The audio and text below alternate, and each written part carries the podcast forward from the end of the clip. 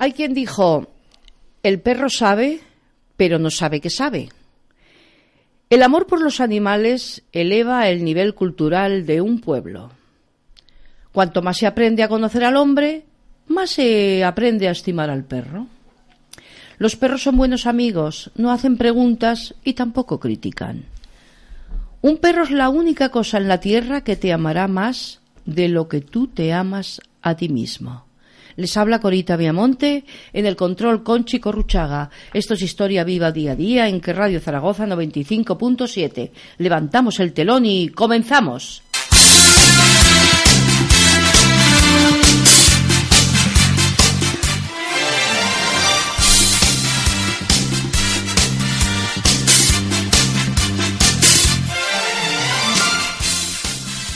Hoy Nuestra Señora la Virgen del Pilar viste manto verde. La temperatura fuera de nuestros estudios es de 12 grados. Y como os he empezado hablando de animales, hemos pensado que hoy sería un buen día para dar un repaso a lo que debemos y no debemos hacer con nuestras mascotas. Para ello tenemos aquí a una colaboradora de nuestro programa, la doctora en veterinaria Charo Gotor. Buenos días, amiga. Hola, buenos días, Corita. Bienvenida otra vez a tu casa. Muchísimas gracias. Charo Gotor es gerente y directora de tres centros veterinarios con 25 años de experiencia en animales y animales exóticos, especialista en cirugía sin sangrado mediante electrocopia y cirugía láser y colabora en varias protectoras tanto felinos como caninos. Charo, mm, te voy a exponer una cosa que está sucediendo en nuestra ciudad. Eh, en estos momentos, debido a ese virus que está afectando a perritos y gatitos, se llama gastroenteritis. ¿Qué es lo que ocurre con esto? Pues llevamos dos meses con un tanto por ciento muy elevado de casuística de gastroenteritis en los perros. Eh, aparecen con vómitos y con diarreas, unos aparecen con vómitos, otros con diarreas y va mm, eh, cada vez a más hasta que en muchos casos si no los traen hasta pasados unos cinco días pues incluso hay que, que ingresarlos con goteros y demás son casos muy fuertes y mm, con un tanto por ciento muy elevado para lo que es de normal entonces, ¿qué debemos hacer en cuanto notemos que, por ejemplo, los, hace, hace pocos días te tuve yo que llevar a mi perrita por eso mismo, porque estaba con vómitos y con, y con diarreitas, ¿no? Sí. En cuanto notemos que el animal tiene vómitos o tiene diarreas y pase de un día, y hay que inmediatamente llamar al veterinario para, concertar una cita y, por supuesto, que revise al animal, a la mascota, por si es necesario ponerle tratamiento. Algunas veces en el primer día el cuerpo del animal eh, puede sobrellevar esta enfermedad y no hace falta, pero con una dieta sencilla es suficiente, pero otras veces hay que poner tratamiento, que es lo normal últimamente. ¿En los gatitos también? Más es en los perros. En los gatos prácticamente no lo hemos encontrado. En los perros sí. Em, se dice, se cuenta, se comenta en nuestra ciudad que hay alguien que está echando en el suelo unos polvos blancos en los cuales cuando pasa el perro lo chupa y entonces pues incluso puede llegar a morir. Yo no sé de qué polvo se trata esto, porque yo no lo he visto, pero sí que coincide que varios clientes me han comentado lo mismo exactamente. Y yo digo que cuando hay muchas veces que, muchas voces que lo dicen, pues algo será. Cuando el río suena, agua lleva. Agua lleva. Pero incluso dice que llega a, morir el perro. ¿eh? Si no se le va, yo, claro. Yo he tenido muchos casos que hemos tenido que hospitalizarlos, ingresarlos con gotero y con tratamientos y han estado. A mí en concreto no hemos tenido ningún fallecimiento, pero casos muy graves de tenerlos que ingresar, sí. Yo, claro, yo estas personas que hacen esto, pues no sé qué decirte. Pues hombre, si son tóxicos los polvitos estos blancos, pues la verdad es que tampoco voy a decir mi opinión porque soy educada. No, la mía es muy fuerte. Sí. Entonces por eso me, me callo, no digo nada. ¿eh? ¿eh? cuando nos dan o compramos cosa que a mí no me gusta comprar, y lo sabes. Sí. Eh, porque hay unas mm, protectoras con montones de perritos y gatitos que están deseando tener un hogar. ¿Qué debemos hacer con esa mascota? A ver, en cuanto adquirimos un, vamos a decir, adquirir, adquirimos una mascota, lo primero que tenemos que estar es bien informados para saber qué es lo que estamos adquiriendo. Eh, y una vez que la tenemos, pues eh, inmediatamente ir a nuestro centro veterinario de confianza para eh, que nos la revisen, ver un poquito si está todo perfecto, si hay algún tipo de problema, nos hagan un coprológico, nos hagan una revisión exhaustiva y veamos exactamente en qué estado está el animal. Ya. Pero bueno, eh, dicen que en los centros, bueno, yo, yo he estado, sabes que he estado coordinando el Centro de Municipal de Protección Animal durante un año, pero vamos a ver, em, estos animales cuando salen del centro ya salen vacunados, incluso con el chip algunos. Eh, sí, bueno, pero eso no quiere decir que tengan un control de las enfermedades eh, que son, por ejemplo, típicos de aquí de la zona, como la dirofilaria o la lismania o la erliquia o bien que estén esterilizados o no. Eh, eso siempre hay que, revisarlo y luego tampoco suelen venir pues con así que se les habrá hecho un coprológico para ver si contienen parásitos internos o no, pero siempre hay que hacerlo porque van a ir a nuestra casa y no es lo mismo que están en contacto pues en los boxes que están en las protectoras eh, y todos estos sitios que cuando lo vamos a tener en casa hay que revisarlos y mirar de arriba abajo cómo está el animal. Claro, es que hay personas que dicen, no, no, no, yo ya, he sacado a mi perrito ya de la protectora vacunado, digo, sí, sí, vacunado, sí, pero, no, tienes que llevarlo a un veterinario. Y está, normalmente sale vacunado pues eh, de la rabia, pero que es la obligatoria, pero hay otra serie de enfermedades que son para que el animal pues no corra peligro su vida. Y luego las desparasitaciones son para el animal y para nosotros. Y las enfermedades de las que te he comentado también son para el animal y para nosotros. Es que hay, hay que más cosas que, que controlar que no solamente que esté vacunado o microchipado como nos exige la ley. Efectivamente. Ahora las tarjetitas esas y ya está. O sea, o sea, cuando tienes un perro ya lo tienes ya, ya, bueno, yo creo que, que es que, que es que está más vigilado que tú. A ver, es que eh, el, animal es un miembro de la familia. Si nos vigilamos nosotros también no tenemos que vigilar a él, por su bien y por el nuestro. Efectivamente.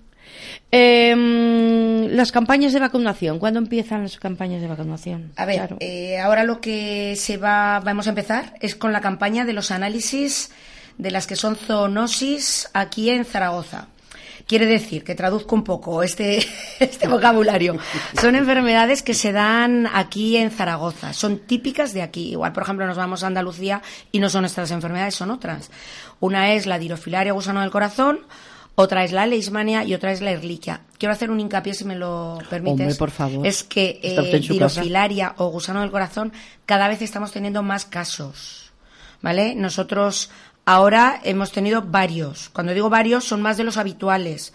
Estamos haciendo analíticas y siempre oímos la palabra leishmania, leishmania, leishmania, la enfermedad del mosquito.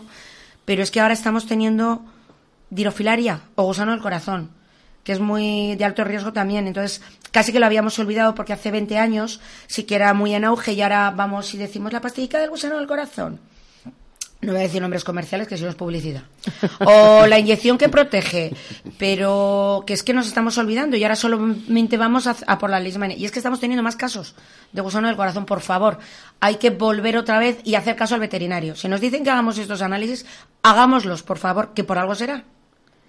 Eso, y si, y si ven que su perrita se pone nerviosa o su perrito, dejen a la veterinaria que se haga cargo de ella y salgas usted de la consulta, porque en eso ya tengo yo. Experiencia, ¿verdad? Experiencia con mi niña, con mi Lina. A ver, yo siempre digo lo mismo. Vamos al pediatra y nos dicen, salgas usted de la consulta. A mí no me gusta, que soy madre, pero me salgo porque yo sé que mis hijos están más tranquilos y se ponen nerviosos sin mí. Pues lo mismo tenemos que hacer con los animales. Pues muchos se ponen nerviosos cuando está el propietario dentro, se siente protegido por él y se pone peor. Entonces, a nosotros nos cuesta más trabajo. Pues si vemos que es así, vamos a dejarnos guiar por el profesional. Si el profesional dice, vamos a salir el propietario de la consulta, que nosotros nos hacemos cargo. Pues será porque sabemos hacer nuestro trabajo y el animalico va a estar más tranquilo con nosotros. Doy fe. Eh, Has hablado del gusano del corazón. ¿Cómo se, cómo se coge esa enfermedad? ¿Cómo se puede coger? ¿Por el famoso mosquito? Es otro. otro, mosquito. Otro mosquito. estamos llenos de mosquitos, moscardones, moscones. Es, un flebotomo, ¿vale? Es un mosquito grande, para que nos entendamos. y el del gusano del corazón es una Aedes que es un mosquito pequeño. ¿Vale? Por Dios. Son distintos mosquitos. Doctora, usted, usted nos habla que en un idioma que no entendemos ni gorda. Bueno, mosquito grande, mosquito pequeño. Esto es como los perros, que hay distintas razas, pues lo mismo. Perro grande, perro pequeño, pues aquí lo mismo. Mosquito grande, mosquito pequeño. Es otro mosquito. Y en su interior eh, tiene parásitos a sí mismo Entonces, cuando pica el mosquito, a la vez que chupa sangre, inocula eh, el parásito en cuestión, la dirofilaria mitis. Tú eres especialista en cirugía sin sangrado. Sí, ¿eh? exacto. Mediante electroco electrocoagulación y cirugía láser. Efectivamente. Háblanos de esto, porque cuando yo, yo por ejemplo, llevé al perrito no, hace tanto, y antes cuando se le hacía, por ejemplo, la vasectomía, que es, el caso, eh, pues fíjate tú lo que se hacía bueno, no, tiene nada que ver la cirugía tradicional de toda la vida con la cirugía sin sangrado. A ver, con esta cirugía sin sangrado, con lo que es la cirugía láser y la electrocirugía, lo que hacemos es que no hay inflamación, eh, evitamos el dar muchos puntos porque muchos mm, vasos, eh, muchas venas las podemos coagular. Entonces, según qué cirugías, pues no llevan puntos internos. Entonces, la recuperación es bueno, una diferencia tremenda. De al día siguiente el animal está como si no hubiéramos hecho nada, a que el animal durante 10 días no se puede casi ni mover prácticamente. No tiene nada que ver. La, recuperación es inmediata. Incluso hay muchos clientes, bueno, y tú me lo puedes decir, Corita, que me dicen, ¿pero tú le has hecho algo? Sí, es verdad. prácticamente la inflamación no existe. Por aquí me están diciendo con todos con también, con chicos sus perritos. bueno, yo, mm, si es que no, no, no tiene nada que ver es algo que antes hacíamos, que la recuperación era horrible y que ahora lo estamos haciendo con este método y bueno, llevamos ya varios años. Y el animal no tiene nada que ver, se van de la consulta pues moviendo el rabito, saltando, blincando, incluso tenemos que decir, por favor, no le dejes moverse mucho porque él va a quererse mover y tenemos que tener un poquito de prevención, de precaución. Y si no les ponéis esas maravillas. ¡Ay, por Dios! Las campanas horrorosas que son...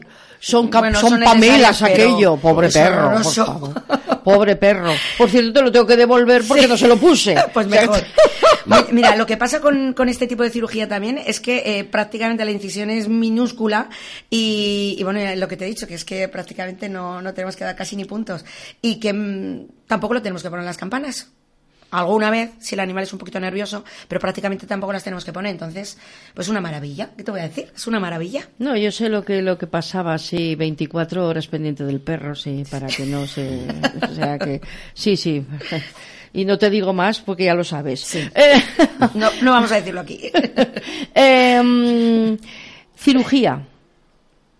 Vamos a ver, eh, tú coges a un perro desde que entra en el quirófano, pasa igual que con una persona, desde que entra en el quirófano hasta que sale. Bueno, vamos un poco más rapiditos nosotros. Oh. A ver, vamos un poquito más rápido, gracias a Dios. Mira, de enfrente de nosotros, y no voy a desvelar quién es, aunque, aunque nuestros oyentes ya lo saben, se lo está pasando bomba la persona que tengo aquí. Bueno, Paco La Pedriza, buenos días. Buenos días. Te lo estás pasando bien, ¿no? Estoy disfrutando, sí. Oyendo aquí a la doctora, ¿no? Aquí invita vamos a venir a todo el mundo, ¿eh? Hombre, por favor, por favor, este es el saloncito, este es nuestro saloncito. bueno, Dina, Dina, Vamos a ver, cuando en las personas, pues por desgracia muchos lo sabemos ya, y doy fe yo, eh, tienes que ir, que te hagan los análisis prequirúrgicos, que vas un día que te sacan sangre, esperas a que te den el resultado otro día, mm. vas a que te hagan analítica, o sea, radiografía, luego que te mm. hagan en electro, bueno, ¿qué te voy a decir? Un rollo. Aquí vienes y te lo hacemos todo en el mismo día. Gracias a Dios, pues tenemos eh, para hacer electro, para hacer radiografía, para hacer eh, laboratorio, bueno, mm, te comento del mío y la gran mayoría de los, de los centros, ¿vale? Eh, entonces vienes por la mañana, prontito, y entonces ya hacemos todo.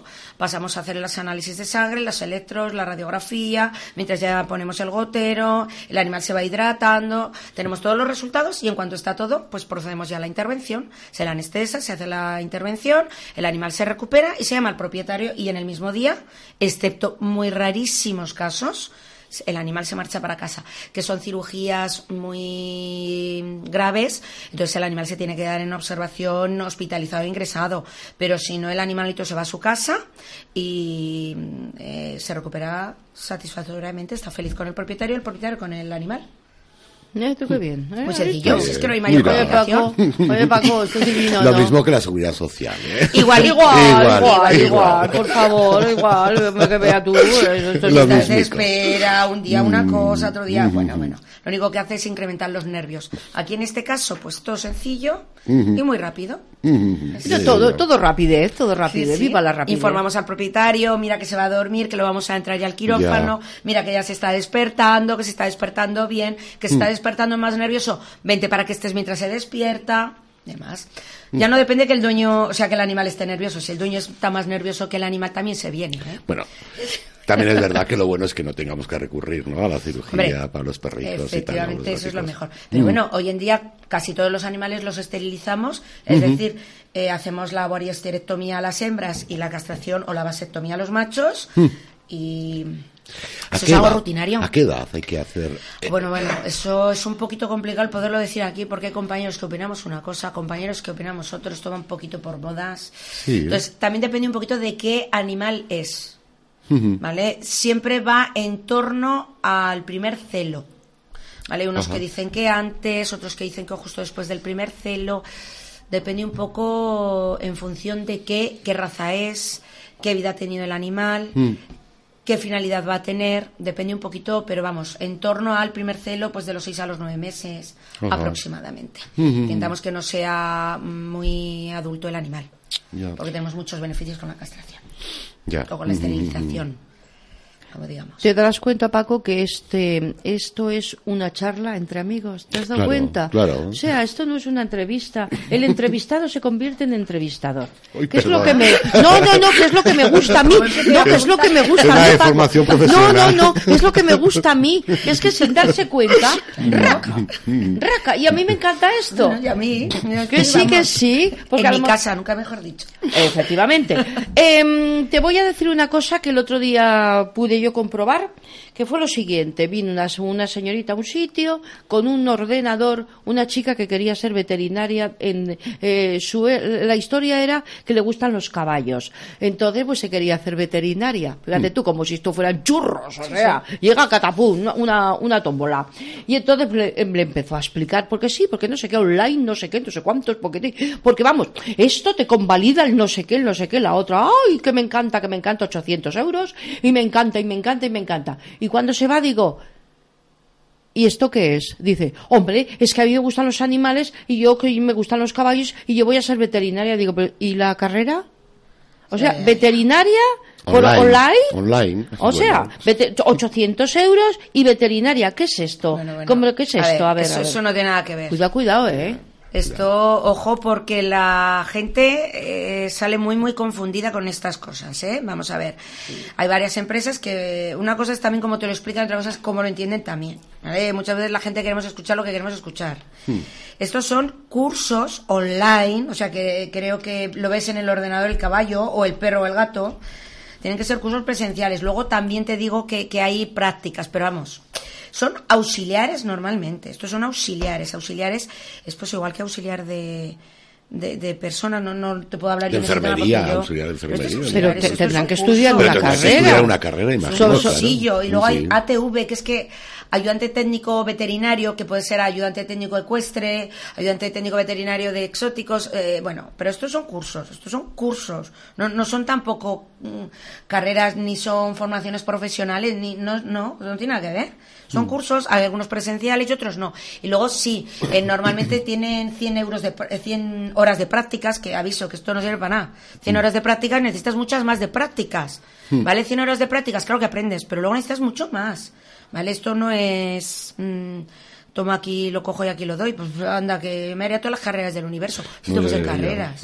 Estos son cursos. Hay que saber que, bueno, pues esta señorita eh, abriría mm, ahí una página web, eh, miraría eh, eh, algo de caballos, le gustan los caballos, ay, que voy yo y lo hago. Pero eso sería auxiliar, porque a mí en la página del Facebook me sale continuamente. ¿eh? Pero no tiene ningún tipo de homologación, imagino, ¿no? Que- Pues no, lo que No tienes es el, que yo sepa es Claro. el certificado que te da el, Sí, pero- el sitio donde lo haces, no te da Ya. ninguna otra cosa. Mm. Que te sirve para ir a ayudar al veterinario en cuestión y demás. Hombre, pero con la supervisión siempre y para todo del profesional. Pero el profesional titulado. O sea, a ver, que una carrera de veterinaria, pues es mm, algo muy fuerte, como todas las carreras, que hay que estudiar muchísimo y luego eh, muchísimas horas de práctica, porque terminas la carrera y, como en todas las profesiones, pues tienes que practicar muchísimo y aprender. Una cosa es la teoría y otra cosa es la práctica. Y amigos míos, pues no dan aquí churros que sepa yo. No, ¿eh? no, por supuesto. Por Pues esta, criatura se veía con consulta y todo. sea. Pues muy Con un curso online. Un Madre. curso online. Y, y, y pobrecica de ella y pobrecica de los que vayan. Pero pero además, además lo que es un animal, fíjate tú lo que, lo que es un animal, lo que es una persona y lo que es un animal, Mm. porque hay que saber muchísimo, porque en cualquier momento, si es que, Es que, eh, anda, yo- que no nos cuesta muchas veces a nosotros, porque el animal no te está diciendo, mira que me duele aquí. Primero tiene que interpretar el propietario lo que le pasa. Y nosotros tenemos que interpretar lo que nos dice el propietario, que igual no es lo mismo que lo que ha visto, sino que lo está transcribiendo como él bien puede. Y luego, pues, eh, aquí, eh, claro, tenemos un poco las manos atadas porque, claro, a ver, manda una resonancia magnética, ¿me explico? A ver, que hay que hacer las cosas pues con todos los medios que tenemos, que afortunadamente hace 25 años no teníamos estos medios ni en broma. Antes el- la persona que decía, eh, sí, sí, que quiero hacer una radiografía, pues está- casi dábamos saltos con las orejas. Ahora una radiografía es algo ordinario. Mm, algo sí. rutinario que, que hacemos eh, pues para cualquier cosa. Entonces, a ver, a ver, eh, montarse así una consulta sin haber hecho nada. Bueno, lo primero es que no es legal. Eso es lo Eso primero. para empezar, eso Vale, decir y lo realmente- segundo que no van a tener ni idea. Entonces, por favor, infórmense dónde van, ¿eh? Porque vamos, ser un poquito de alto riesgo. Digo, yo digo, como digo, este, este se ha sacado el carnet de una tómbola, por lo Eh, mismo sí, esto, ¿no? también. ¡Hala, aquí! Eso, no. También puede ser. Hay otra cosa también que, que, que yo me reí porque cuando me lo dijiste yo me reí. La gripe en, en perritos hombre, y en no, gatitos, no. la gripe. Es que Sí, sí, sí. ¿La gripe o el catarro? O No, un no, catarro. gripe. Gripe, gripe. Gripe. ¿eh? gripe. Sí, sí, no me pongáis esas caras. Gripe. Gripe. Gripe, gripe. A ver, se le llama normalmente tos de las perreras. Se le llama así porque antiguamente, hace muchos años, donde más estaba el foco eran las perreras. ¿Por qué? Pues que había mucho acúmulo de perros allí. ¿Vale? En las perreras, perreras, guarderías, criaderos, llámalo así como quieras. Acúmulo de perros. ¿Qué pasa? Que hoy en día hay acúmulo de perros en los parques, etcétera, etcétera. Esto es una enfermedad que está compuesta por dos eh, virus y dos bacterias. Y una de las bacterias, señores míos, es de la misma familia, por decirlo así, que la gripe de las personas, la bordetela. ¿Vale? En los perros la bordetela bronchiséptica, en, los, en las personas bordetela tal, son de la misma familia. Y esto es una gripe. Y entonces contra mm, eso está una vacuna. Una vacuna que hace muchos años era una vacuna eh, que se ponía, pero era cubría en un 50% de los casos aproximadamente. Entonces, claro, pues se ponía en casos in extremis, o cuando iba el perro a la guardería, in extremis. Y ahora se pone, vamos, de normal. ¿Vale? Te cubre un tanto por ciento, pues como todas las vacunas, elevadísimo, y es una vacuna se introduce por la nariz, no tiene ningún tipo de daño al animal. Eh, bueno, incluso en el telediario eh, salió hace poco que la vacuna de las personas se estaba estudiando, yo esa noticia oí, se estaba estudiando que eh, tenía un tanto por ciento de eficacia mucho más elevado si se introducía vía nasal, lógicamente se introduce a través de la absorbancia de las mucosas eh, nasales, que si se, si se inyectaba. Entonces, a ver, mm, cre- creo que mm, vamos en un momentico por delante de lo que es humana, para, para decirlo así. Entonces, eh, por ejemplo, en, en muchos países de, de América, eh, de Sudamérica, no se entra si no tienes esa vacuna puesta, el animal. No la persona, me refiero, ¿eh? El animal. Entonces, mm, es, es una vacuna muy, muy efectiva. Y además que es que es totalmente... se pone ¿Y eso que le metéis así por los, por los Sí. orificios de, de la De la nariz, sí. Eso es. Exacto, esa es. ¿Eh? ¿Has visto? Sí, sí. No, sé, no tengo ni idea. La gente no se va a aprender Oye, los pues, nombrecicos pues sería mejor que curar tiene. nosotros de la gripe así, ¿no? Con un cacharrico. ¿Qué te- qué- Bueno, qué- ya qué- saldrá, todo se andará. Y es que nunca me he puesto la vacuna de la gripe. Yo tampoco. Yo sí porque hay muchos virus, entonces si te, te Claro. salen del todos. Es- es también. Claro, yo por ejemplo si me la pongo pues porque soy de alto riesgo. Entonces a mí Ah, siempre claro, me han por el contacto con los animales y todo esto, ¿no? Sí, Mm. entonces eh, yo me la he puesto y la verdad una vez que no me la puse coge la gripe A. O sea, yo abogo por las vacunas, ¿qué queréis que os diga? Pero te cuenta que ellos, ellos están manejando ahí Sí. vacunas y... Entonces, mm, el señor vacuna- Pasteur se queda pequeño. Sí, sí, además que, vamos, una vacuna que protege muchísimo. Y quien diga, no, no, no, es que mi perro no va a las perreras, vamos a ver. Eh, hoy en día todos los perros se suelen juntar en los parques porque Sí. están, se sociabilizan, viven con otros perros, están allí. Y, y así es como se transmite de un perro a, a otro perro. Eh, me vais a preguntar, ¿y qué síntomas tienen? Pues la típica tos de los perros, pues esa. Eso es la tos de las perreras normalmente. ¿Vale? Sí, Que tiene una tos de perro hace como un mes y, bueno, pues eso es la tos de las perreras. Ujú. Así, así. Qué fácil, ¿verdad? Bueno, pues es si eso. con la gripe, Paco, si con la gripe te has quedado A, Ujú. ahora te vas a quedar con lo otro, artrosis. Ah, Ajá. eso sí, eso lo conozco. Sí que, sí, que es verdad, sí, sí. eso es verdad. Vamos a ver, si es que los perricos, igual alguno me, me saca por aquí el puño y me pega, ¿eh? Pero los perros son como las personas. Si es que más o menos somos fotocopias. Bueno, un poquito más de cerebro. Algunos. Fotocopias son los chinos, guapa. Bueno, pues lo que sea, o clonación. Vamos a ver, los perros tienen un montón de enfermedades. Pues a ver, tienen diabetes y un montón de cosas como nosotros, mm. hipertiroidismo, hipotiroidismo, muchísimas cosas como nosotros. Mm. Muy, muy, muy parecidos. Y lo de la artrosis, pues como nosotros, pero yo creo que, que, lo tenemos más controlado nosotros que los médicos. ¿eh? ¿Y qué, qué, opinión tienes tú de los psicólogos de los perros o los psicólogos? Eh, porque, porque, realmente yo cuando, cuando una vez yo tenía un perrico que es que era realmente un, un fiera, un fiera que de pronto me fui de vacaciones, lo dejé 15 días en una perrera y ya fue incapaz pero fui absolutamente incapaz de relacionarme con él y él conmigo, porque se había llevado un disgusto y de pronto me dicen que tenía que llevarlo a un psicólogo. Y digo, bueno, no voy yo, que, me hace falta, y voy a llevar al perro.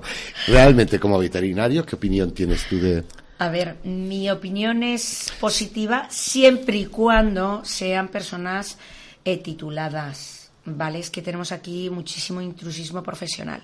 Vamos a ver, eh, tienen que ser etólogos y no tienen que ser y educadores, pero primero tiene que ir a un etólogo y un etólogo es un veterinario especializado en comportamiento animal. Un etólogo no es uno que se ha sacado un cursillo y que toma ya soy educador y entonces soy etólogo, no. Primero un etólogo es una persona que tiene que saber qué eh, le sucede al perro para ello eh, pues hay que hacer también, primero, quitar que sea una causa metabólica, es decir, tiene que ser un profesional veterinario.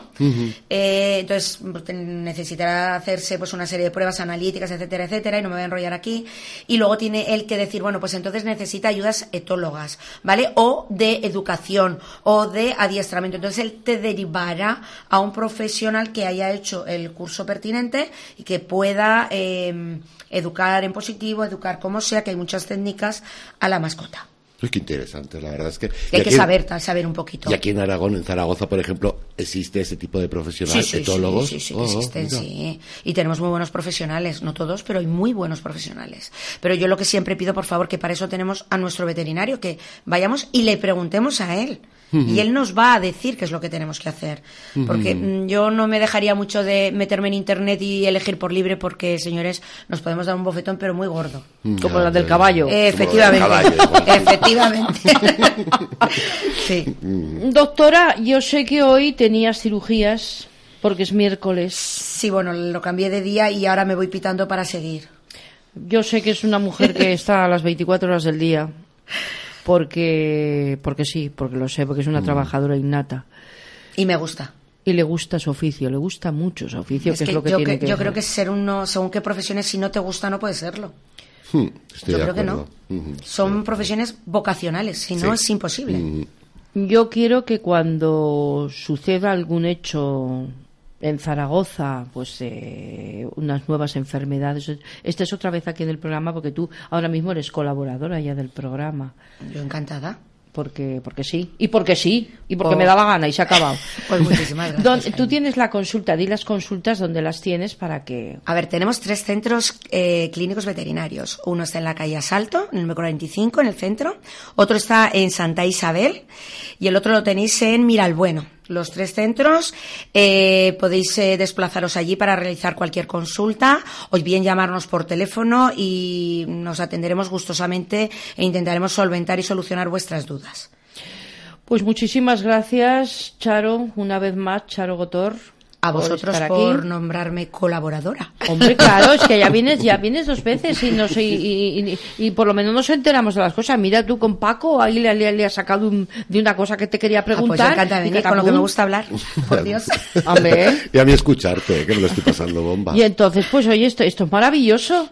Pues muchísimas gracias, de verdad. Muchísimas un programa magnífico. Gracias a ti.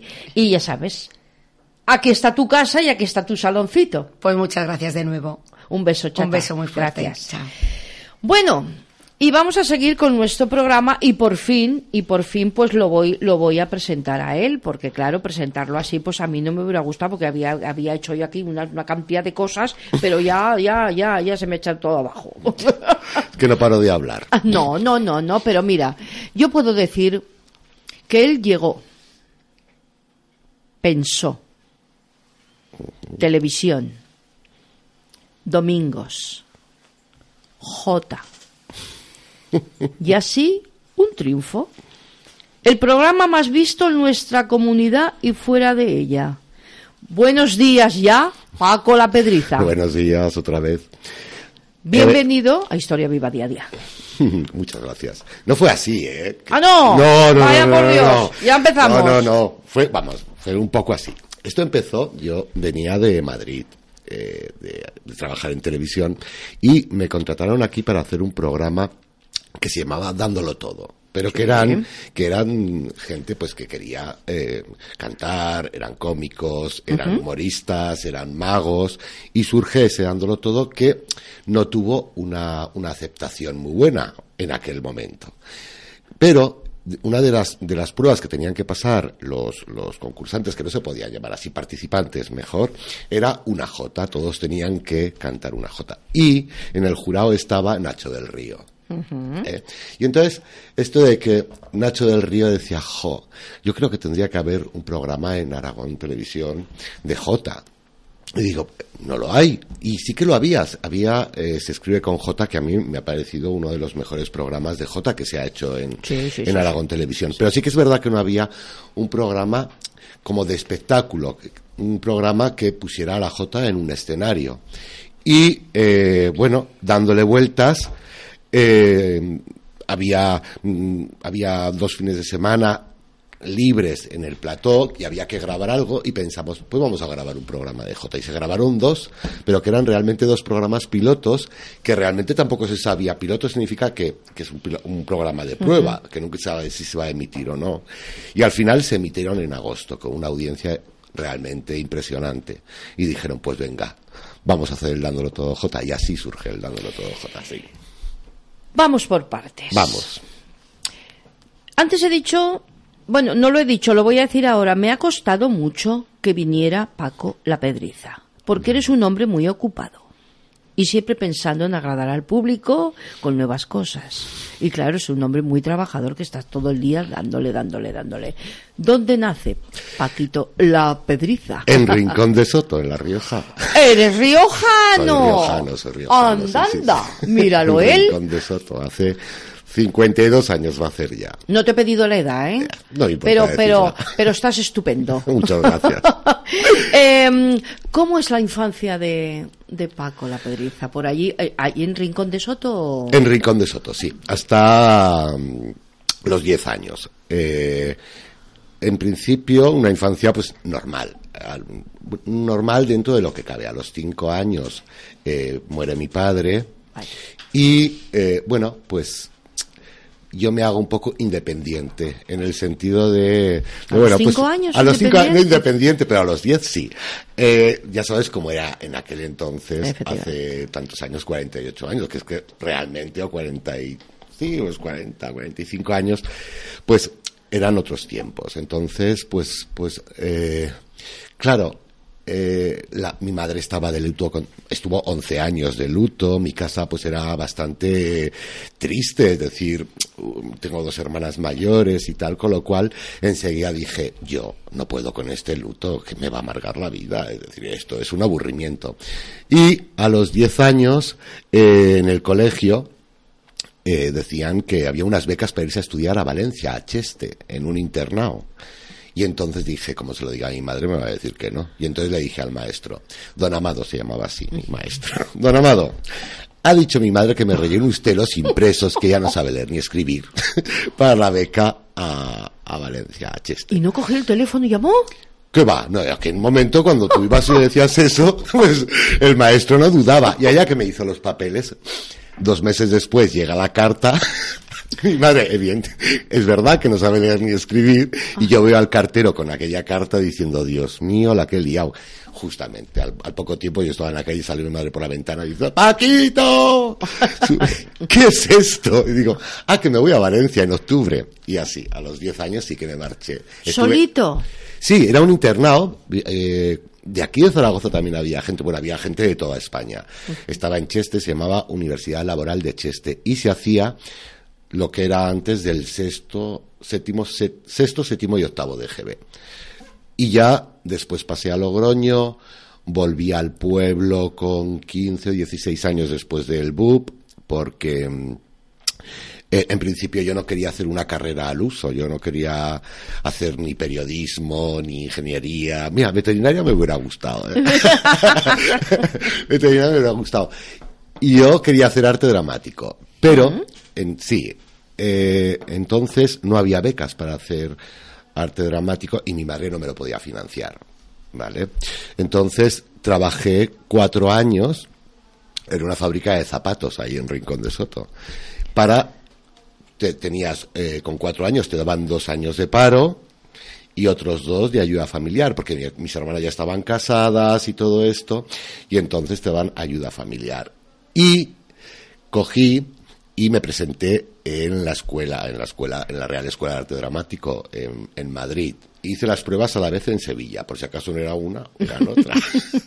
y aprobé en las dos. Y mira que yo no quiero ser actor, nunca he querido ser actor, ¿eh? realmente no me interesaba. Pero tienes algo de actor. ¿eh? No, bueno, más que actor, soy muy tímido. Porque, contigo Eso te iba a eh, decir, tú eres una persona muy tímida, eso sí que es verdad. Soy muy tímido. No, no, yo no quería salir al escenario ni nada, yo me gustaba la escenografía, me gustaba la dramaturgia y todo esto. Y bueno, aprobé en las dos y me quedé en Madrid, pues porque después conseguías un título oficial, que años más tarde se equiparó con una licenciatura, más o menos. Eso es, y ya eras licenciado en artes escénicas.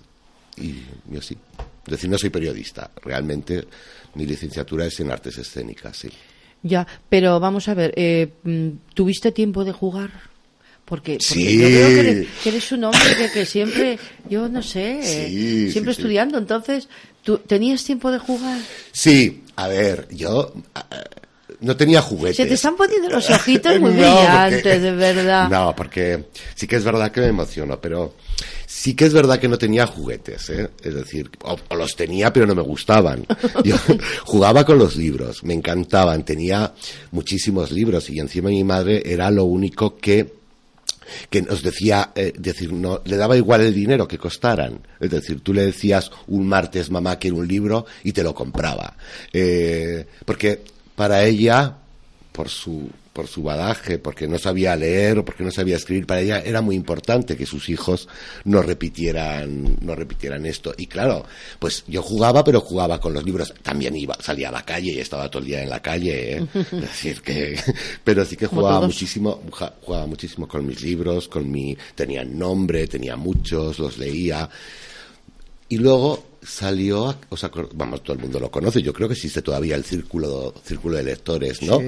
Pues mis hermanas eran socias y entonces comprábamos los libros allá y pues yo, vamos, leía desde los 10 o 11 años, ya leía novelas para adultos, que, bueno, para adultos. Ya. No eran las 50 sombras de Grey ni nada. No, Con 12 leí El exorcista. ¿eh? Es verdad. Siempre lo recordaré, pasé un miedo, porque encima lo leí en el internado. Y en el internado no a las 10 apagaban las luces. Entonces tenías una linternica y con la linterna podías eh, leer. Y entonces yo leía en la oscuridad de aquel, de aquel dormitorio enorme, ahí leyendo El Exorcista, me acuerdo de toda la vida. Después escuchaba un ruido y saltaba de, de miedo. Oye, pues entonces aquella, aquella serie de televisión del internado te recordaría muchísimo estas cosas. Bueno, no era tan, no era tan, no, no, no, no, no, no era tan así. Era, bueno, era otra manera. Allá realmente sí que es verdad que pasas de un pueblo para que tienes máximo un maestro o dos en, la EGB y pasamos a tener yo tenía 12 maestros, vamos, entre pues las asignaturas normales, más luego pues te formaban en muchísimas otras eh, especialidades, por ejemplo, cerámica, bellas artes, música, aeromodelismo, eh, es decir, no solamente te, te, mm, te formaban para hacer eh, una carrera, también por si posiblemente quisieras hacer formación profesional y tuvieras ya por lo menos una base. Realmente era una educación muy completa. Yo estoy muy orgulloso de haber estado ahí. Sí. Sí. ¿Hasta qué años dice que estuviste? Estuve ahí hasta los 13. Hasta los 13. ¿Y a partir de los 13? Pues ya hice el BUP en Logroño. En, la universidad laboral. Con los de Logroño. Sí, que yo quería ir a haber ido a Huesca porque estaba más lejos. Yo siempre que veía un mapa, todo lo que fuera lejos me Te tiraba Aragón, te tiraba Aragón, ¿no? Como somos pues, primos hermanos. Eh, pues es que yo veraneaba aquí. es que sí. Unos tíos míos, una hermana de mi madre, vivía aquí y yo venía en verano, pasaba casi todos los veranos, eh, o por lo menos dos, pasé aquí y me acuerdo de ir a las piscinas y todo Qué bonito lo que acabas de decir, veraneaba en Zaragoza. Sí, es verdad. Qué bonito es eso, sin mar. Es decir, veraneo en Zaragoza. Pero con unas piscinas, yo las recuerdo, me encantaba, me encantaba. Será por piscinas, cuando las abren, porque siempre las abren tarde y luego las cierran muy pronto, pero bueno, tenemos aquí siempre lo mismo. Em, vamos a ver, eh, ¿hiciste radio? No, Ay, fíjate. No, no, no. Cuando, fíjate, no, nunca hice radio. Eh, cuando terminé la carrera, eh, yo sabía perfectamente que no, que no iba a hacer, que no, iba a hacer interpretación. Hice alguna obra de teatro, pero solamente para amigos. Es decir, si algún amigo me pedía. ¿En Madrid? En Madrid, sí. Si me pedía alguna interpretación especial y tal, lo hacía. Pero no, no, no. Me dediqué más a escribir y sí que es verdad que escribí bastante cabaret. Es decir, porque era un género que me encantaba, el cabaret. y, luego era un género que también te lo pedían por encargo. Eh, entonces se ganaba muy poco dinero, se sigue ganando muy poco dinero con el teatro. Es, es algo que, que, este país tiene que, tiene que empezar a pensar. Es decir, cómo, cómo hacer que, que un profesional de, del escenario, del espectáculo, un actor, un, cualquier tipo de profesional pueda vivir dignamente. Eh, pero bueno, no voy a meter en eso, vamos al cabaret. Pero, pero yo te voy a decir una cosa, este país no piensa más que en subir los impuestos, querido. en la cultura piensa muy poco. Muy poquito, muy poquito. Y eso es una vergüenza. Me dediqué al cabaret y, y escribía, pues, escribía obras de, de cabaret por encargo. Se estrenaron cuatro en, en Madrid. ¿Títulos? Y en ¿Eh? ¿Títulos? Eh, pues mira, había a mí las, las que la, que más me gustaba era no solo carne de cerda, pásame el ¡Oh! secreto que era una obra absolutamente así pues era muy heavy. Se estrenó en el Teatro de las Aguas. Había otra que Casa Casa Bárbara. Esa también la escribí yo, pero la adaptaron otros otros actores y otras actrices y se estrenó en el Centro Cultural de la calle Toledo y la última, que, bueno, pues es la que posiblemente por la que estoy donde estoy en día en televisión, se titulaba Es mi móvil y eh, era muy adelantada, es decir, en ese momento los móviles todavía eran aquellos mm, cacharros que pesaban un quintal. Y con esa obra, con Es mi móvil, pues el, el grupo, la compañía que me lo encargó, que eran cuatro chicas, eh, fueron a un programa de la tarde que hacía Maripau. ¿Mm? Maripau. Y pues era un programa de estos de testimonios, un talk show que se llama ahora, que eran pues actrices que, mm, que además de actrices, pues eran camareras o, eh, profesoras de inglés, bueno, este tipo de soy no sé qué y además tal. Y, y ahí se hizo el, sketch con el que se abría la obra, que era el parto de un móvil, que era una cosa así súper, ah. súper súper estética y además un poquito así, así como... tiene mi niño. y una directora de, de, de Antena 3 estaba viendo casualmente Telemadrid y entonces llamó a Telemadrid para decir quién es el guionista de ese sketch. Y en Telemadrid le dijeron, perdona, en teatro no hay guionistas, hay dramaturgos. Bueno, da igual. Y me hicieron una prueba para un, esa directora me hizo una prueba para un programa de Antena 3. Claro, yo viniendo del cabaret, ella, al ver la prueba que había hecho, dijo, no, no, no, no, no, por favor, que es que me llevan a la cárcel mañana. Entonces me dijo, para este programa no. Pero te voy a mandar a un director que sí que necesita un guionista de tu, de tu estilo. Y hice El Ver para Creer. Mm. No sé si os acordáis de ese programa que presentaban Inés Ballester y Liborio García. Pues ellos fueron, Inés fue mi primera, la primera presentadora para, para la que escribí guiones y Liborio, y Liborio, también. Y así ya está pues, en la 30 televisión ahora. Sí, sí, sí, haciendo un trabajo además buenísimo. Ya, y además está haciendo cine español. Sí, Sí, además que cuando para la Posada de las Almas necesito contactos, le digo, anda Inés, pásame el teléfono de no sé quién. Y, y, me parece que también dirige, o sea, o, sí, el programa de por la mañana de la 1. Uno, uno que es mujeres sí, solamente sí, sí, sí, es una, tertulia de mujeres. Sí, es verdad, es verdad, también está muy contenta. Te lo digo porque la coordinadora del programa, hmm. del programa Paloma Checa, es eh, la coordinadora de cine de barrio, como he dicho, otros cines de barrio, pues entonces lo sé por ella y yo conozco, vamos, digamos, conozco, entre comillas, hmm. a Inés Ballester por ella, hmm, por, hmm, Paloma. Es una tía Cojo, perdón, impresionante. No, puedes decirlo. puedes decirlo. Los niños están en el colegio a estas horas. Eh, ¿Qué te iba a decir? Em, quiero decirles a, los oyentes que em, en estos momentos lo que es la magia de la radio están viendo la televisión desde las ondas, porque tú eres televisión. Bueno. Tú eres televisión. Sí, ¿tú crees? Sí. Sí. Yo te veo, yo te veo. Bueno, yo te veo, de repente no te veo. Cuando estás, cuando estás grabando, que de esto hablaremos luego, de repente te veo, de repente no te veo. Pero tú estás siempre allí, de repente apareces. Eres como una mm. exhalación. ¡Fum! Mm, Yo veo una camisa blanca, digo, ahí está. lo de la camisa blanca me lo han preguntado muchas veces, Corita. ¿Y por qué siempre llevas una camisa blanca cuando estamos en el plato? Generalmente, porque a ver, no siempre, pero ¿por qué siempre llevas una camisa blanca? Y yo siempre doy la misma respuesta, y es que es verdad. Es, como yo soy el responsable, cuando alguien pregunta, ¿y dónde está el director? Es fácil decir, el de la camisa blanca, y así no hay, no hay, no hay pérdida. Entonces siempre se me ve. Porque también podría decir, el calvo, pero antes, antes, es verdad, antes, antes había muchos calvos, eh, menos calvos, hoy, hoy en día hay, hay muchos, y claro, y hay muchos calvos en el, en el plato también, con lo cual.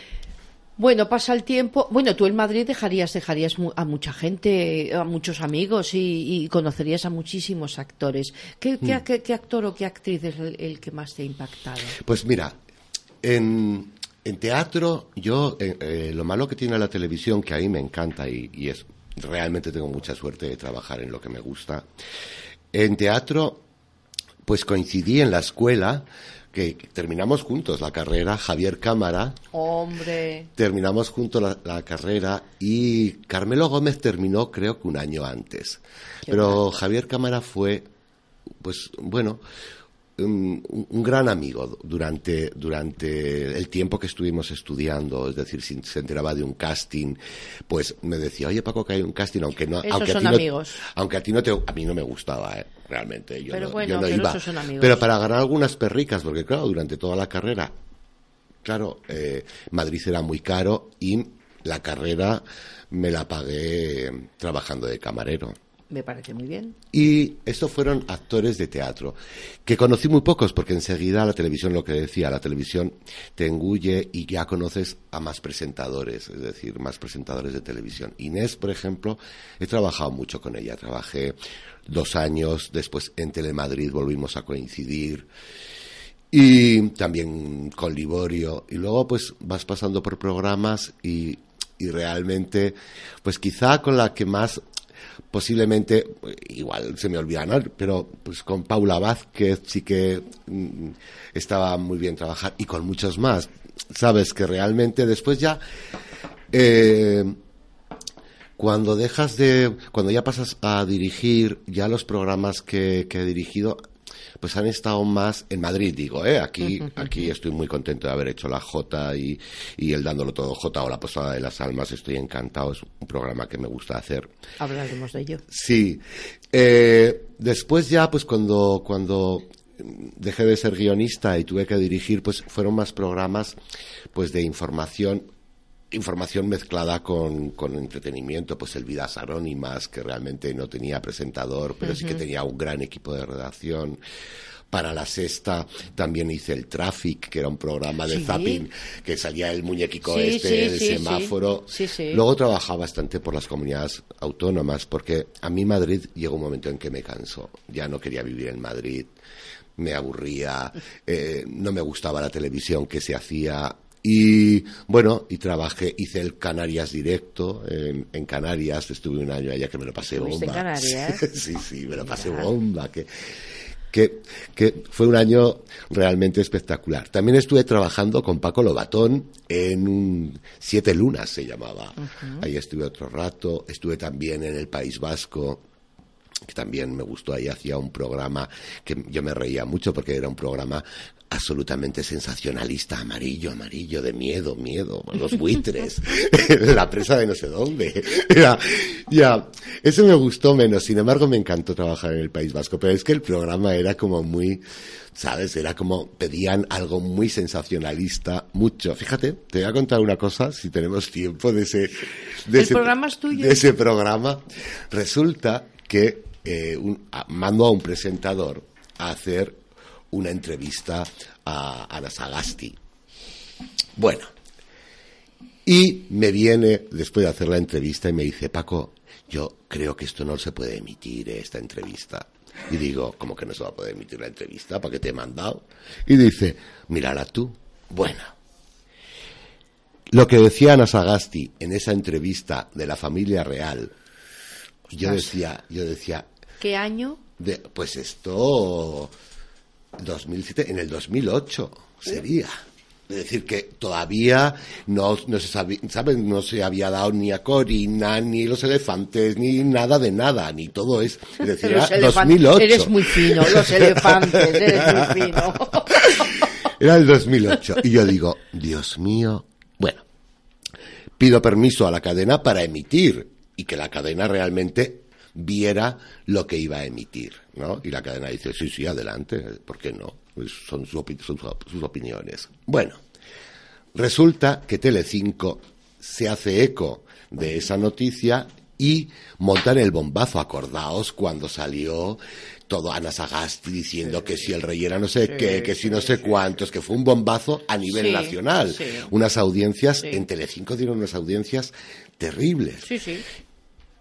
Y yo lo emito en el País Vasco y no tengo que lo emití yo antes en exclusiva.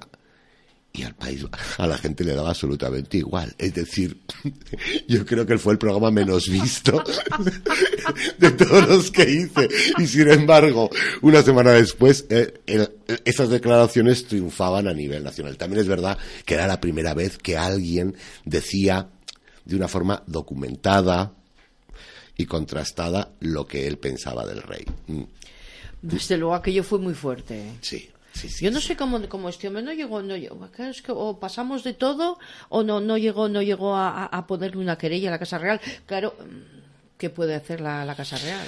pues es que yo creo... Yo creo que pasaron del tema.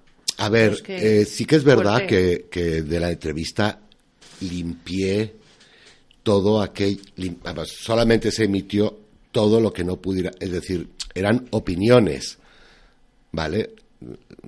Todo lo que fueran insultos o tal, lo, lo, quité, porque evidentemente eso sí que hubiera sido, había cosas que sí que pudieran haber sido querellables. Otras, otras no, otras ocho años después, perdón, o nueve años después, pues mm, se hubieran demostrado. Es decir, nueve años después, claro hubieran dicho, pues bueno, esto ya ha salido en prensa, entonces... Bueno, hasta ahí puedo leer. Hasta ahí puedes leer, ya, ya, pero has, leído demasiado. Em, llegas a Zaragoza. Sí. Llegas a Zaragoza y entras en Aragón Televisión. Mm. ¿Y cómo ves el panorama allí? ¿Cómo te acogen? Porque, claro, una persona de fuera que viene aquí a Aragón, este señor que hace aquí. Pues es que verás. Y con lo tímido que eres tú. Es que, mm, a ver, eh, no, me, no me acogieron de ninguna forma especial. De ver, no, realmente. Eh, ¿Pasaron de ti? No, no. Hombre, no pasaron de mí. Pero, no, pues, pues, pues como un trabajador más. Es decir, yo nunca sentí que hubiera alguna diferencia o diferencia conmigo. Realmente venía de, de, de Madrid, yo ya había decidido que no iba a coger ningún trabajo más en Madrid, que no, que no volvía a trabajar en Madrid y estuve cuatro meses con mi madre tan ricamente que se acababa de comprar un piso y digo yo te lo pinto mamá, no llames a un pintor que te lo pinto yo y entonces me llaman para, para, para aquí, para Zaragoza, para hacer la entrevista con ese primer programa, con él dándolo todo. Al mismo tiempo, me estaban llamando de Telecinco, a pesar de que sabían que yo no quería volver a Madrid, para hacer el pecado original, que yo lo ah. hice. en la primera, la primera edición de Pecado Original lo hacía yo como guionista. Y me llamaban para este. Entonces, a mí Pecado Original me entusiasmaba, me gustaba mucho ese proyecto. Y yo decía, ¿qué hago? ¿Me quedo en Zaragoza? ¿Me voy a Madrid de nuevo? Y tal. De pronto me llaman y me dicen, Paco, que no va a salir Pecado Original por ahora y va a salir un programa que se llamaba yo amo a Scassi o I love you Scassi o algo así. Digo, a mí lo que le pase a Scassi me da absolutamente igual. y entonces me quedé, entonces hice la entrevista aquí, que os lo cuento y es verdad, y diciendo a mí que más me da como si queda cojito para toda la vida, pero es que, y entonces me quedo aquí. No, realmente, pues, eh, eh, la presión era, es decir, Aragón Televisión quería un programa de, de, jóvenes talentos. Y yo, fíjate, ahora con el tiempo, si te digo la verdad, Corita, yo creo que lo hice mal. Es decir, lo hice mal en el sentido de que en, Aragón hay muchísimo talento. Y en lugar de haberlo hecho solamente con 12, con 12 concursantes, lo tenía que haber hecho, pues, como una especie de, lo que se hace ahora, un el Got Talent. El Got Talent o algo así. Pero a mí el respeto que me produce que me producen este tipo de artistas que van con toda la ilusión de la primera vez y que muchas veces da la sensación desde fuera como que que hay como una falta de sensibilidad, es decir, que en estos programas así que se les trata como si fueran, es decir, me van a dar ese minuto de, de, de, que la gente mm, pueda decir, ¿pero dónde va? Entonces, no lo hice por eso, pero yo creo que con respeto se hubiera podido hacer y posiblemente se hubiera dado hubiera sido una ventana a, pues, a toda esta gente que realmente pide una oportunidad, aunque solo sea para después coger, grabarlo y tenerlo para su currículum, es decir, porque está bien sonorizado, está bien iluminado y todo eso es importante a la hora de después de, de, vender su trabajo pues en otras televisiones o en un teatro o en las fiestas de un pueblo, es verdad. Pero, pero por favor, un jurado que sepa de qué va. Porque lo que no se puede hacer es, eh, no voy a decir nombres, pero me gustaría decirlos. Un señor que se llama Vázquez estar allí diciendo que este señor es que ha desafinado, este señor no sé qué, pero este, este que sabe. Mm. ¿Eh? O por ejemplo, una Eva sin decir una Eva D, ah, decir, ¿no? ¿Eh? Decir, pues sí, es que claro, este baile usted lo ha interpretado, mm. pero que esta señora que sabe, mm. esta señora es una monologuista. ¿Qué sabe? Edurne es la única que sabe de todo de toda la... Mm. bueno Risto también Risto es un hombre que es músico mm. pero bueno pero pero por favor ya pero Risto a mí me parece que es espectáculo más que ya ya que... que me levanto y que me voy y que no sé qué pero bueno me parece que alguien te quiere saludar Paco buenos días Conchita Hola. Ahí va. Conchita Mormeneo Zapata. Guapa. Tú sí que eres guapo, don Paco. ¿Cómo estás? Dime. Pues aquí, eh, queriendo reconocerte muchas cosas de las que haces y darte lo primero, déjame las gracias por llamarme la mormeneo. Hombre. sí. ¿Qué le tienes que decir a Paco?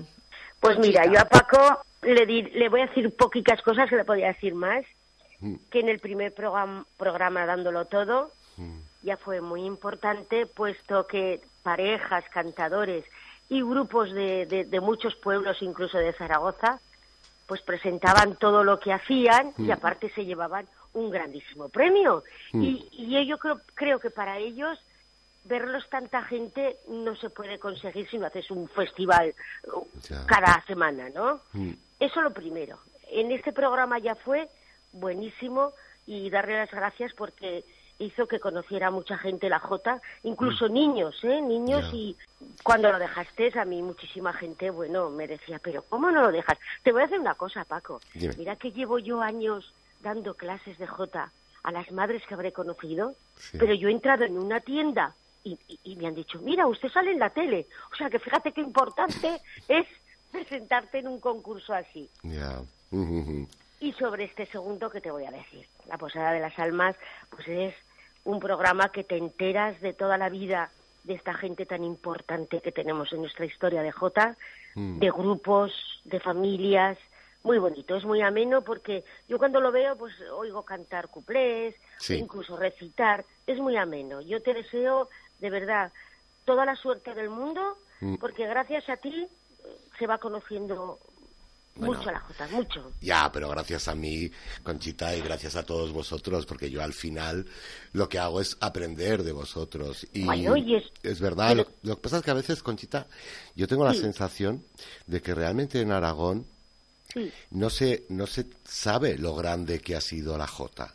No, no se sabe, no. Es decir, no, hay, no hay un, como, como que no hay eh, formación, es decir, que cuando, por ejemplo, algunas veces en el programa decimos que la J se debiera incluir como asignatura, por supuesto, no obligatoria, pero sí voluntaria dentro, pero no solamente cantar, bailar, también la historia, porque yo, al hacer ahora la Posada de las Almas, cuando veo el potencial de, historia que tiene cada persona, sí, sí. en Aragón, yo digo, pero es, es que yo creo que desconocemos que, que, por ejemplo, que en 1832 la Jota triunfaba en Polonia y se estrenaban Jotas en Polonia, o desconocíamos, pues, pues, eh, que la Jota convivía con los grandes géneros, es decir, que todos, que no sé, yo me quedo un poco alucinado y realmente eh, yo, el, dándolo todo, por supuesto, fue un éxito. Y todo el mundo piensa que yo me fui. No, yo realmente nunca volví a Madrid ni me fui. El programa,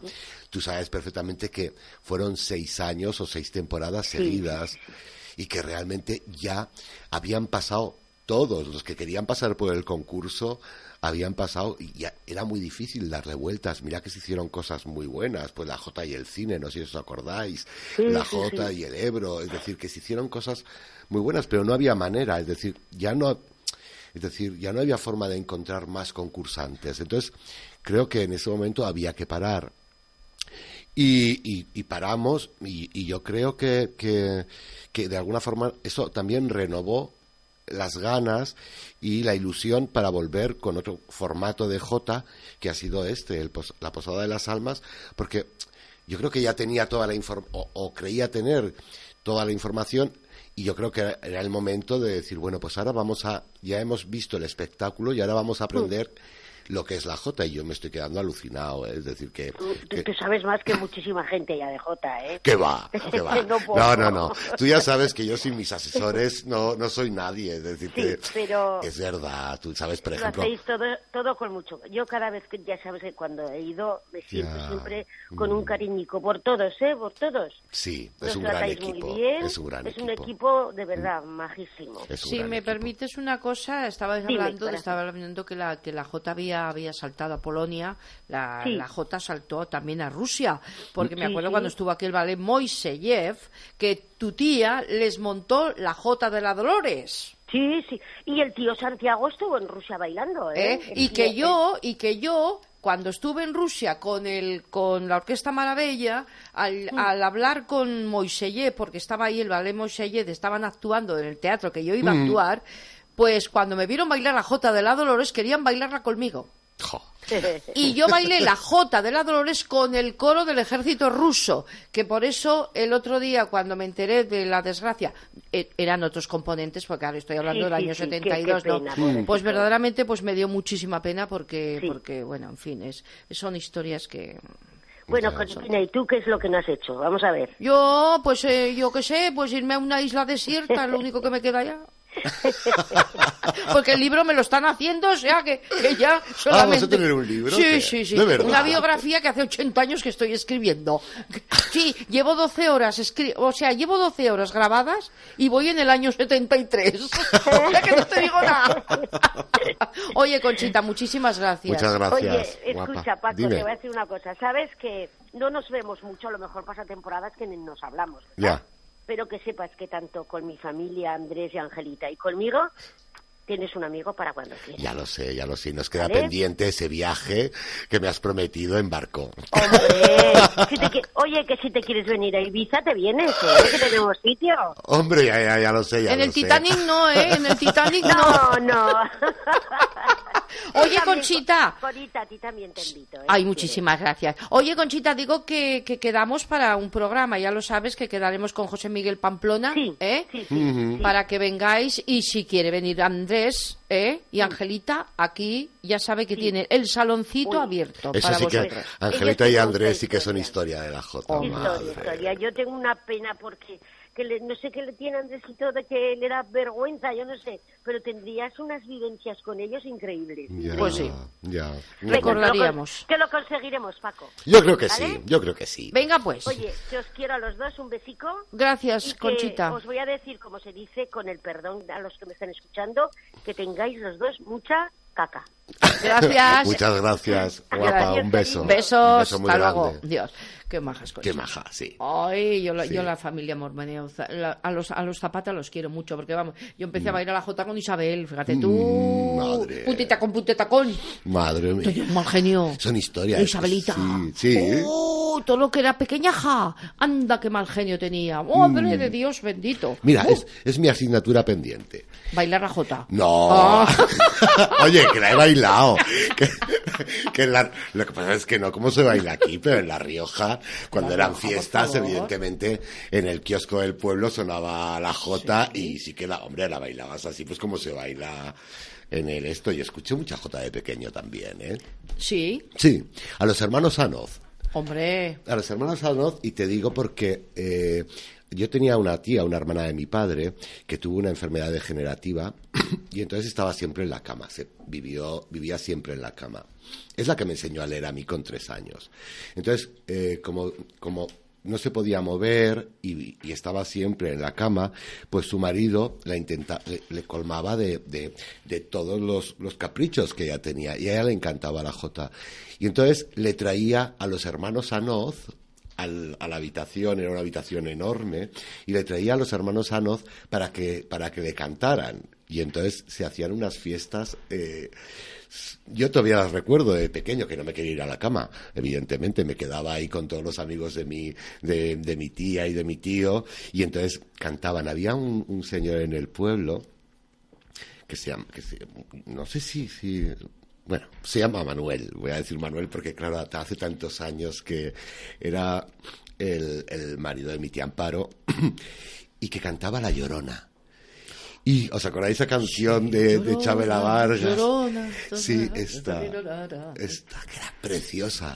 Y la cantaba en, esas fiestas que venían. Y luego, pues evidentemente, el Magallón, eh, Antonio el Magallón, que me acuerdo que iba a cantar a las bodas, que yo tenía que ir a todas las bodas, de, casi del pueblo, porque, porque mi madre conocía a mucha gente. Y entonces, claro, como era viuda, iba, me llevaba a mí de, de, compañía, entonces yo me tenía que ir a todas las bodas de sus amigos, sus amigas, y entonces, después de la, de la, del banquete, se cantaba Jotas normalmente el Antonio el Magallón, que ha sido un gran jotero riojano, yo creo que... Sí, el Magallón sí. El Magallón. Pero vamos, que Jota sí que había escuchado de pequeño. Bueno, dándolo todo, que, que ahí ponías pues variedades y ponías de todo, o sea, ahí, había un, también un, un ahí de, de cosas, y luego dándolo todo J, y por fin saltas de repente, ¡pum! La Posada de las Almas. Y digo, me cacho y la mar, ¿dónde lo grabarán esto? ¿Lo harán en la Posada de las Almas o no lo harán en la Posada de las Almas? Pues claro, yo siempre la veo cerrada, digo, bueno, pues cuando se dentro. Y, dicen que hay fantasmas, cuidado que, que por ahí va a ir Iker, Iker, va a ir. ¿A la Posada? no lo sé. Pues no, fíjate que eso, lo, bueno, ¿Qué te explico primero? ¿Cómo empezó la posada? O... Bueno, no, ¿cómo preparas? ¿Cómo preparas esa, esa, ese programa? Cuando empieza la semana tienes que preparar ya el programa. ¿Estás oh, preparando? Es, es, este, este programa es difícil, ¿eh? Es muy complicado. Oh. Lleva mucho trabajo, mucho trabajo de investigación, mucho trabajo de documentación.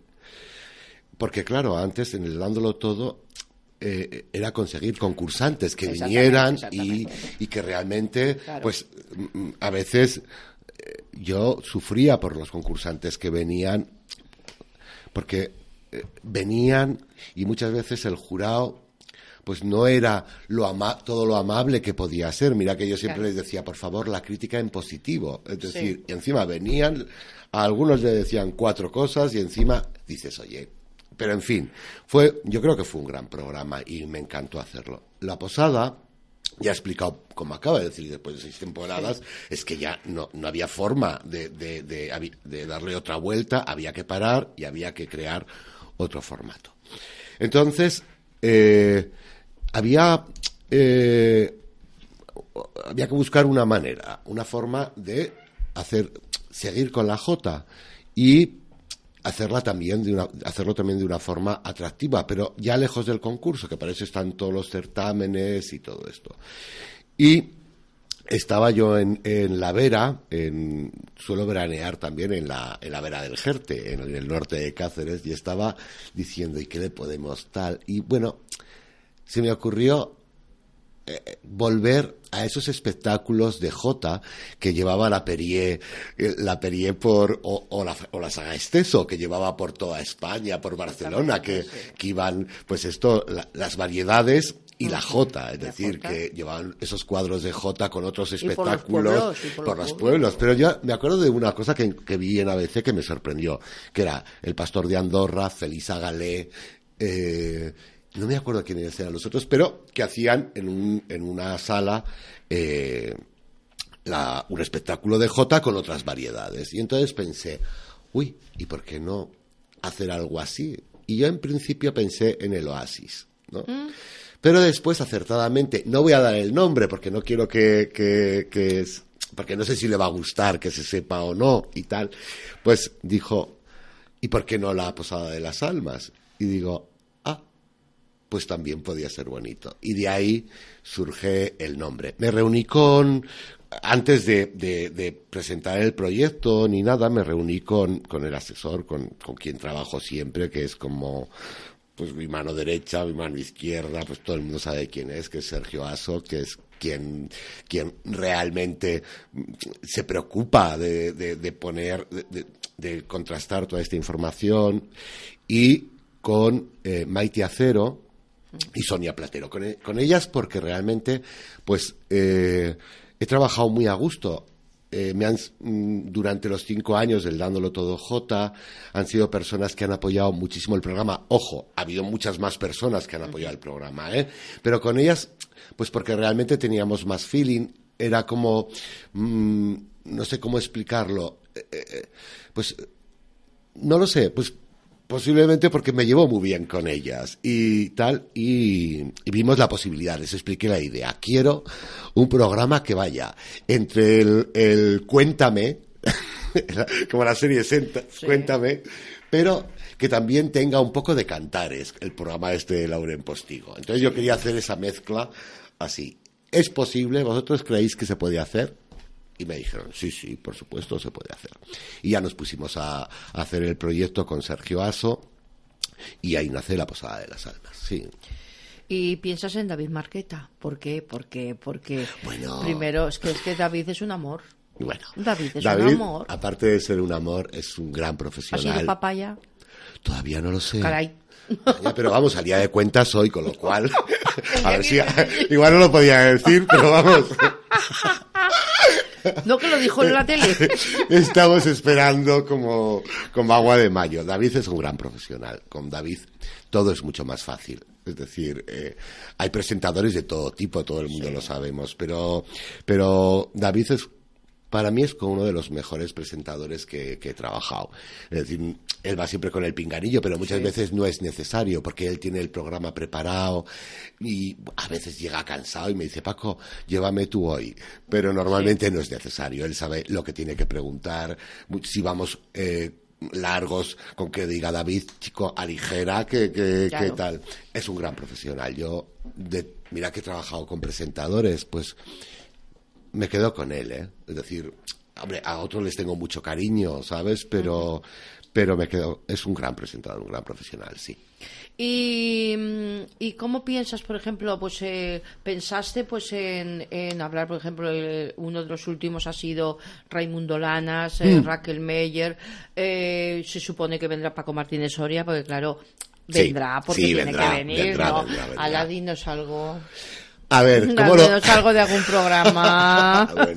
A la exclusiva. Vale, primero tengo que decir que yo, a ver, yo me documento, pero normalmente el programa de, de en el, concreto, el que visteis de, del Cuplé y la J Navarra, eh, pues mm, es de Sergio Aso. Es decir, ellos me dan las ideas y me dicen, Paco, estaría bien, pues, o por ejemplo, yo quería hacer uno del cuplé. Sí, porque históricamente o cronológicamente había que hacer un programa del cuplé. Entonces dice Sergio, fíjate, Paco, que es que Raquel Meyer y, y Raimundo Lanas coincidieron, es decir, y, y cantaron juntos en un espectáculo y tal. Y entonces se monta el programa. Realmente es decir, mm, en este momento Evaristo Solsona colabora menos, pero Evaristo Solsona es como el archivo. Oye, cuando tenemos una duda, llama a Evaristo, tienes una foto, no sé qué, no sé cuántos, para ti, para tan. Eh, no soy yo, o por ejemplo hay programas de, yo qué sé, La Posada con Amor, que ha sido el último que habéis visto y tal, pues normalmente se ocupan Maite o Sonia, que son, ¿sabes? Es decir, que no, no lo hago yo todo, ¿eh? Es decir, no. Y ahora, avances. Bueno, avances, por favor, exclusivas. Bueno, este domingo vamos con la J y el ferrocarril. Es, es un programa, es también una idea de Sergio Aso, entonces, que yo decía, la J y el ferrocarril, pero ¿qué tendrá que ver la J y el ferrocarril? Y me dice, Paco Chico, la línea Puerto Sagunto Canfrán, que es históricamente una de las líneas más, más esperadas en Aragón y tal. Y entonces, pues sí, se hizo y realmente me encantó. ¿Mm? Sí, porque realmente es, es, históricamente es muy bonito. Eh, Anabel La Peña, la historiadora, estaba encantada, pero después descubrimos una historia, lo voy a decir, venga, vale, a ti que te gustan los, los fantasmas y los espíritus y tal. Resulta, resulta que, eh, resulta que eh, hay una historia que se llamaba El tren de las endemoniadas de Calatorao, que realmente es una historia, no os la perdáis, porque está... Yo no, si los veo todos. Realmente está bien. Ese es el que veremos el domingo que viene. Al siguiente me parece que descansamos y al siguiente, que tú sabes muy bien de qué va. Vamos con... El día 5. El día 5, el día 5 de marzo. 5 marzada. la 5 marzada. ¿Vas a hablar de la 5 marzada? Vamos a hablar de tres, casi, vamos, tres, no, cuatro protagonistas. Es un programa distinto. Es la primera vez que, que la Posada de las Almas bueno, pues para no es la primera vez que para la cronología, pero estás nervioso. Sí, este porque estoy, es que es fue muy bonito. Hombre. Fue, lo grabamos y fue muy bonito. Fue histórico, fue amigo. sí. Histórico. Entonces, pues eh, son tres aragoneses y una que no es aragonesa, es decir, hablamos de La Maña, hablamos de la, de, de la saga de los Esteso. Fernando Esteso estuvo y estuvo muy emocionado hablar de la maña y hablar de Fernando Esteso también es hablar de ti, de Corita, de tu madre. Eh, y después hablamos con la chunga, que realmente la gente dirá, la gente dirá, ¿y qué hace la chunga? Ahí, pues, pues más de lo que ellos creen, porque realmente nos, se van a quedar impresionados con la historia. Fue un programa muy bonito. Sí vamos, cantó la Pardos, aparte de que, bueno, te verán a ti también cantar, pero cantó Teresa Pardos, a mí me encanta la Teresa Pardos, pero lo que más me sorprendió es que yo creo que va a ser un antes y un después, es la figura de Fernando Esteson. Yo no sé a ti, Corita, pero este hombre que, que realmente últimamente tampoco sea, sabes, que tenía una historia tan, tan así y que, y que de pronto lo ves emocionándose con su familia, cantando jotas sin pedírselas, es decir, que le salían.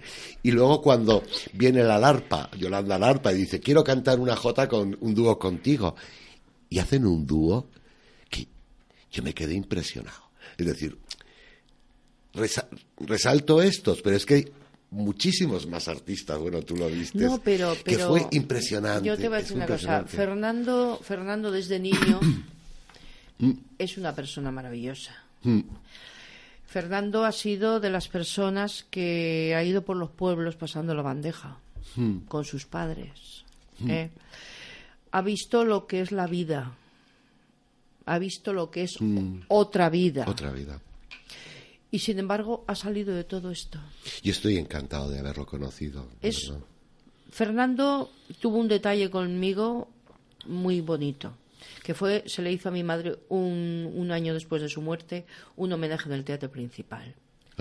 Y sin saberlo nadie se presentó en el teatro principal. O sea, vino. Y yo digo, ¿qué haces aquí? Y dice, me correspondía venir para mm. darle a tu madre las gracias. Porque si ella está, o sea, si yo estoy aquí, es por, es por ella. Dice, y entonces tengo que darle las gracias de alguna manera. Y cuando salió al escenario, la gente de pie aplaudiendo cuando lo vio. Ya, pues yo creo que aquí aplaudirán. era su, ¿eh? momento malo, ¿eh? pues yo realmente mm, me quedé absolutamente sorprendido, pero sorprendido por, por las... Bueno, pues ya... Lita ya conocemos cómo es la maña, pero yo creo que Lita nunca había, había dejado entrever ese lado tan humano en esta entrevista tan que fue muy personal Corita claro sí sí sí luego pues recordó pues en este está pasando un momento muy malo mm. por la sencilla razón de que de que claro su timón era Rafael Rafael, mm. que lo conoció desde niña, en mm. mi academia además, y lo, lo conoció desde niña y que han estado juntos toda la vida. Mm, toda la vida. Sí, pero lo conoce, vamos, que lo veréis, es un gran programa. No se lo pierdan, por favor. No, no, el día 5 de marzo, sí, sí, sí, ahí está. Porque, porque de verdad es un programa que merece la pena. Sí, yo creo que no se volverá a repetir, es decir, No, no, no, no, no, no. No, no, se volverá a repetir porque hay cosas que son irrepetibles. y esa fotografía, vuelvo a decir, y faltaba uno que era Víctor Ullate. Pero bueno, pero no te preocupes. Estaba en Berlín. sí, sí. No te preocupes que ya sabes que yo no he hecho nunca nada en saco roto. Y, y, si hace falta volver a recuperar esa fotografía y volver a recuperar a la gente que estuvo ahí para hablar de otras cosas, que realmente, que realmente hay mucho de de lo que hablar esos son los programas que verán más o menos. Sí, que es verdad, otro adelanto. ¡Oh! ¡Qué bien, qué bien! sí que es verdad que en marzo, el, el Día del Padre, precisamente, el, día, el, día, el día 19 de marzo, hay otro programa preparado donde se va a hablar muy poquito, pero bueno, yo creo que había que hacer un pequeño homenaje, ya llegaremos a su tiempo y, y, lo haremos y lo haremos un homenaje, un programa entero, pero había que hablar de Paco Martínez Soria, porque es, es como el padre de Aragón, es decir, padre de todos los padres, abuelos, todas sus películas y tal. Y bueno, y para ese homenaje, aparte de las escuelas, por supuesto, de Tarazona, que, que vienen las tres, pues hay dos, dos personajes que a mí Está Jesús Guzmán, ¿os acordáis? Del cartero de Crónicas de un Pueblo que trabajó con él. Y María Costi. ¡Uh! María Costi. y María Costi, que también trabajó. no solamente. sí, no solamente trabajó en teatro, también trabajó en, en, cine, en dos películas, la de Calzonazos y La tía de Carlos. Es decir, que vamos poco a poco haciendo, pues, eso, eh, haciendo ver lo importante que fue la J, lo importante que, que porque normalmente convivió con todo esto, es decir, no había película entonces donde no hubiera J, no había espectáculo donde no hubiera J. Es estás emocionando. Sí, a mí es que sí. Te estás emocionando otra vez. sí, la verdad es que es un programa que, que permite todo esto, es decir, que permite escuchar, que permite valorar a gente, por ejemplo, que hoy está pues no, no valorada ni olvidada, porque a mí no me gusta decir eso, pero que realmente hay que reconocer todo ese trabajo, todo ese trabajo que forma parte de la historia y sobre todo de la historia de Aragón. Ya, ¿Eh? pero de, de, todas maneras te voy a decir una cosa. Y esto es, eh, esto es verdad. Te voy a decir una verdad de que no te he dicho aún. Dime. Tú tienes un buen programa. Un buen equipo. por supuesto. Pero el equipo y el programa tiene un gran director, amigo. Bueno. No. Pues y te lo digo mirándote a los mm. ojos porque sé que no te me eches a Pero te lo estoy diciendo, mm. francamente me estoy emocionando yo misma. ¿eh? Sí. Porque yo no te conocía, Paco. Te he conocido hoy. Sí. Y te han conocido los oyentes. Eres una gran persona. Gracias. No, no te lo, lo intento. No, no, y no hay más que mirarte a los ojos. Hoy que puedo, porque otras veces te me escabulles. voy a tener un día que llamar a Paco Lobatón para que lo encuentre, porque es que... es que soy muy tímido, la verdad es que me cuesta. Hoy me, encuentro muy a gusto, la verdad es que sí, ¿Eh? pero... Eso es lo que quería yo. Pero sí que es verdad que no puedo decir, y ahora sí que, sí que es verdad que reconocer la labor de todo el equipo que me rodea. Es un gran equipo. Vosotros veis como me gustaría dar nombres, pero ya sabéis que soy muy torpe y si me olvida uno va a ser, va a ser, pero tanto el equipo que, que hace los vídeos, que, me parece alucinante, como eh, el equipo de producción que os llama, que os trae, que cuida de vosotros, eh, después todo el equipo de realización, es decir, sí, estoy, si, no sería imposible, es decir, si no es imposible hacer un programa sin, sin todo ese equipo que me rodea. Luego ya, a veces soy buen director y a veces peor, eso ya depende del día, como todos. ¿eh? Y hay una cosa que tiene, que tiene unos espectadores allí sentados. Ahí en mi público. Sí, sí, pero, pero que cuando dicen que vamos a empezar tal y cual, ahí no soy una mosca, ¿eh? Ni una silla, ¿eh? Que se mueve, ¿eh? No, no, no. Oye, Corita, no sabes cuánto le agradezco a esa gente. Es decir, que vienen a las 10 de la mañana, que se van a las 9 de la noche, que vienen todos los sábados y si se graba viernes y sábado, el, el viernes están ahí, el sábado están ahí, que lo hacen con tantísimo cariño, porque es que es cariño, es decir, que de pronto la una te trae unas rosquillas para todo el equipo. o, o, caramelos para la garganta, o no sé qué. Es decir, y que están ahí ocho y nueve horas. Es decir, que la gente eso no lo conoce. Es decir, no conoce esa dedicación de año tras año, porque son, igual llevan seis años o, más, o siete con este, con, nosotros, y que realmente es, es yo no, no, tengo palabras para describir todo el cariño que, que nos dan. ¿eh? Y todo el, toda esa dedicación y, y ahora aplaude y ahora no aplaude y ahora no sé qué y ahora y ahora mm, decir Sí, sí, forman parte como del equipo también, es verdad. Mira, se me había olvidado que realmente es, es un público, yo les doy las gracias porque están ahí al pie del cañón y, y, a veces el programa se retrasa. Normalmente somos puntuales grabando, pero si hay alguna vez eh, que mucha gente se tiene que coger un tranvía y un autobús para irse a... Y este año estamos hasta las 10 más o menos, pero cuando grabábamos el Dándolo Todo los viernes terminábamos a la una y media de la mañana. y se tenían que ir, Y se tenían que ir a casa y al día siguiente estaban otra vez ahí. Menos mal que no me tienes tantas horas. no, a ti no. es verdad. Paco, ya sabes lo que es el tiempo de la radio. Qué pena. Estoy tan a gusto. Pero, pero, pero, pero cuando quieras, otra vez aquí, porque de verdad te lo yo no tengo que invitar. Puedes venir. Ah, pues Así que, oye, que tengo que contar, pom, aquí estás.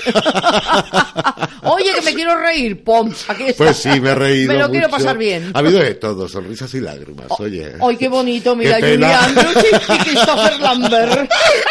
no, Planner, Planner, Planner. Hoy qué mono estamos los dos. Oye, muchísimas gracias Paco por haber venido. Los oyentes han visto un, Paco La Pedriza. Lo han visto. Mm. Porque ya te digo, la, la, radio es magia. Mm. Se ve. Mm. Porque la persona cuando habla se palpa. Y tú eres una persona que se ha hablado con el corazón, Paco. Te hemos conocido.